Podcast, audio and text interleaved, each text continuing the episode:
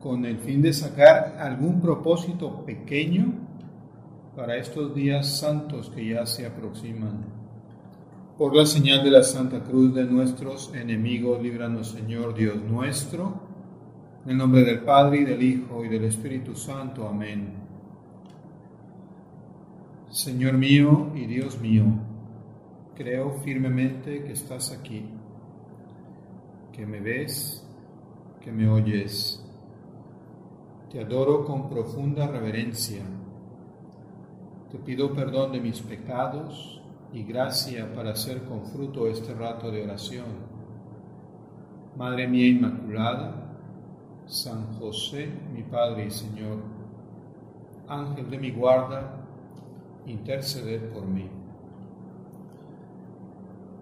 Hace apenas unos días, el domingo pasado, domingo de Ramos, te acordarás que conmemorábamos el inicio de la Semana Mayor, los días más importantes del calendario litúrgico de la Iglesia, la Semana Santa. Y hoy, miércoles santo, ya en la tarde, estamos a las puertas de lo que será el núcleo de la Semana Santa, el triduo pascual. Estamos a unas horas de celebrar el triduo pascual. Y pensando en esto, me venía a la mente, mientras preparaba la meditación, cómo en estos días, el mismo Padre lo ha dicho hace un rato en la lectura, estos días de confusión, de incertidumbre, ¿no? por la pandemia, podemos ver cómo en cierta semana el Viernes Santo ya está aquí, el crucificado, Jesús, tu Señor, estás entre nosotros. Si vemos todo lo que está ocurriendo desde la perspectiva de la Santa Cruz de Cristo, la única, entonces no tengas duda que vamos a tener serenidad a pesar de todo este panorama que a veces pinta bastante oscuro conforme pasan los días. Hace unos siete o ocho días el Padre nos decía en una carta que está en internet que la ansiedad y que la ansiedad o el miedo no nos quiten la paz, que la ansiedad o el miedo no nos quiten la paz. Fíjate cómo a Dios, a nuestro Señor le importamos cada uno de nosotros y le importamos mucho, bastante. Se entiende que es un modo coloquial de hablar, ¿no? Cuando uno dice, es que el Señor me mandó unas pruebas, me mandó unas cruces, me mandó una enfermedad, un problema. Todos entendemos lo que queremos decir. Sin embargo, en sentido estricto, si nos ponemos a pensar, esto no es del todo exacto. El Señor no es que nos envíe tentaciones, sino que los problemas, las enfermedades, las tempestades, son parte de la vida de cada persona. ¿Quién más, quién menos tiene esas experiencias? Y tú, Señor, eres el primer interesado en nuestro bien. Imagínate tú ese pasaje que hemos considerado hace unos días con el Papa, en esa transmisión histórica ¿no? de la bendición Urbi et Orbi, como esa escena de los apóstoles aterrados llenos de miedo por la tormenta en el lago de Galilea, el lago. No era el mar Mediterráneo, el océano Atlántico, ¿no? Embravecido, el Golfo de Vizcaya. Son aguas bastante bravas, sino que era un lago, un simple lago en Israel, que además los apóstoles conocían bastante bien. Ellos habían crecido, habían nacido, por decirlo así, junto al lago y lo conocían bien. Toda la vida habían estado como interactuando, ¿no? De ahí muchos de ellos trabajaban de pescadores. En fin, el Señor esperaba en cierta manera que esos discípulos tuvieran la suficiente humildad como para pedirle ayuda. Y cuando se despierta, alertado por los gritos, por los reclamos, les hace ver la debilidad de su fe. ¿Por qué tienen miedo? Tenían una fe débil, como a veces nos pasa a nosotros. El problema era la poca fe de los apóstoles, no era otro, no eran las, la naturaleza o la fe débil. Y para aumentar esa fe que tenemos nosotros ahora a las puertas de la, del triduo pascual, es una fe que quizá hemos estado alimentando toda esta cuaresma y más ahora a partir de las últimas dos semanas. Pero también a veces nos ayuda mucho a considerar a Jesús como alguien que de verdad, de verdad, influye en nuestras vidas, que se nota que somos cristianos, se nota que estamos, se nota que acudimos a Él. Esa es la fe que se va a robustecer. Y eso ya es una esperanza para cada uno de nosotros, para nuestras familias. Démonos cuenta que a partir de mañana no es que vayamos a tener otro jueves, viernes, sábado, domingo como, como si fuera cualquier otro fin de semana del año. Vamos a entrar en una realidad bastante particular y depende de cada uno de nosotros cómo la aprovechemos esa realidad. Para eso te sugiero que utilices a lo largo de estos días tu imaginación junto con tu familia. Esa misma imaginación que usas cuando haces oración o cuando lees el Evangelio, pues también esa imaginación es la que nos va a ayudar en estos momentos de la liturgia de la palabra, en las misas de estos días. Y es la imaginación que pedimos al Señor que nos ayude a que se abra a una realidad superior, sobrenatural. Con el misterio pascual vamos a ver cómo Dios está presente entre nosotros. Dios trasciende el tiempo. Tú y yo no podemos hacer eso, pero Dios sí, porque es el ser con mayúscula, con ese mayúscula, todopoderoso. Tú y yo somos más bien criaturas limitadas. El Señor es una persona con una naturaleza divina y una naturaleza humana, que mientras estaba en la tierra, aquí en la vida terrena, vivió con muchísima intensidad todas y cada una de las situaciones que le tocó compartir con los hombres, siendo Dios y siendo hombre. Tú y yo dentro de nuestras limitaciones vamos a ser como transportados en cada celebración a la que vamos a atestiguar incluso por internet. Vamos a ser testigos virtuales de los oficios. Bueno, ahí el Señor nos va a transportar, nos va a dejar que nos escapemos de los límites temporales en los que nos movemos para entrar en una, en una comunión con su misterio.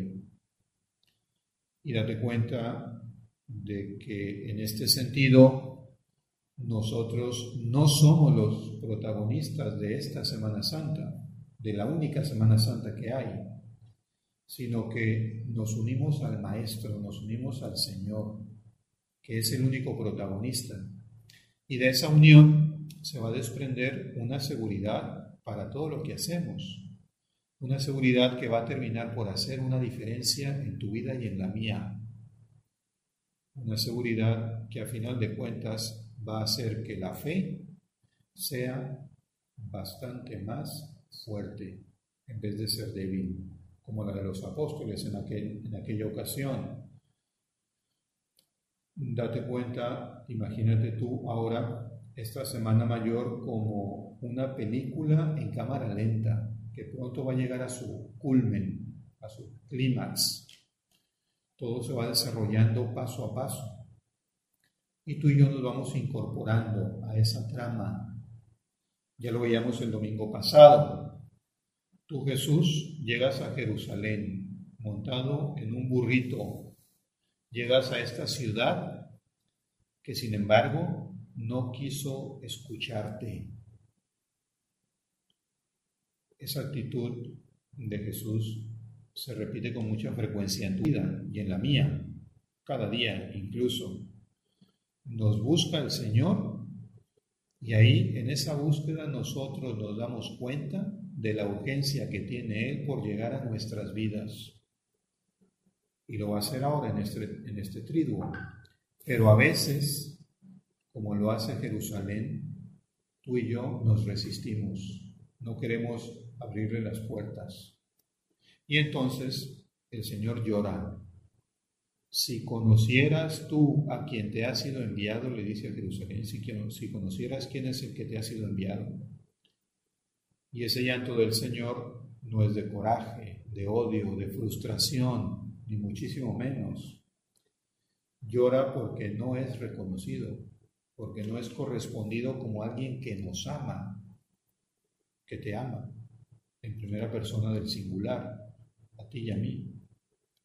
Y entonces utiliza ese ejemplo siempre a la mano de la gallina que quiere reunir a sus polluelos que están dispersos por todos lados. Quizá tú, como papá, has visto en alguna ocasión esa escena en el rancho, en una quinta, no sé, cuando una mamá gallina corre ansiosa buscando rodear a sus polluelos que andan por todos lados sin darse cuenta como de esos peligros que están al alcance. Y ella, la mamá, va de un lado a otro sin saber por dónde empezar, a ver a cuál agarra primero.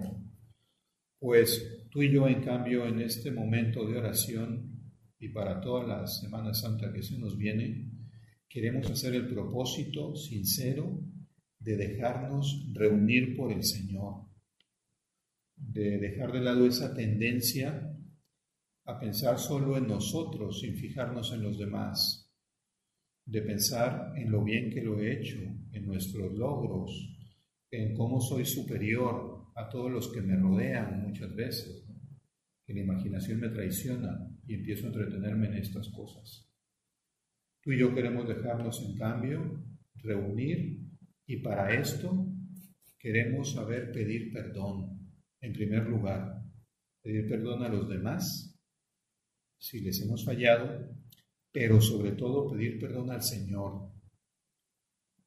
Y alguno podría decir, Padre, yo suelo confesarme frecuentemente, incluso por Pascua, estos días de Pascua, alguna confesión, digamos, más especial, general, lo que sea.